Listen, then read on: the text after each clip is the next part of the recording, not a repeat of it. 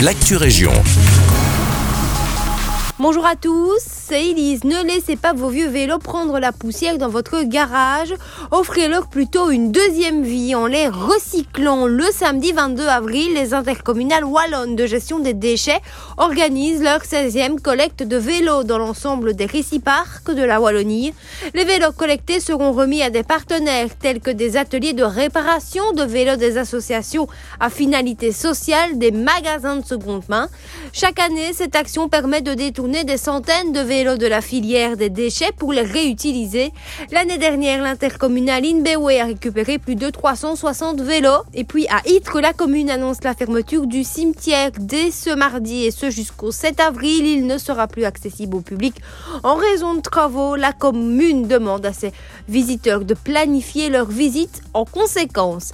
Et puis fermeture toujours, mais cette fois en raison du lundi de Pâques. Lundi prochain, les administrations communales et les CPAS de la province seront fermées. Si des collectes de déchets étaient prévues ce jour-là, elles seront reportées. N'hésitez pas à consulter le calendrier de collecte ou à vous rendre sur le site internet de l'intercommunal.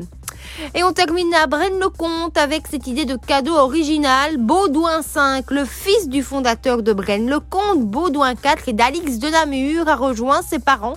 Parmi les statuettes disponibles, vous pouvez les acquérir au prix de 15 euros au sein de l'Office du tourisme. Et si vous voulez plus d'informations sur ces statuettes ou sur l'histoire de Braine-le-Comte, vous pouvez prendre contact avec l'Office du tourisme de la commune. C'est la fin de cette Actu Région. Merci de nous écouter.